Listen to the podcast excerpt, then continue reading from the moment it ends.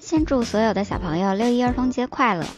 然后要说的是，今天的支付宝萌萌哒，因为今天在支付宝的世界里，我们都是宝宝呀。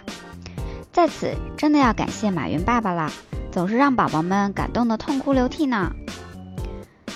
六月十三日，魅族会在北京发布小屏手机，邀请函居然是一把钥匙。去参加发布会的小伙伴，居然还可能抽到一套小户型的房子，这么疯狂的发布会还是第一次听说呢。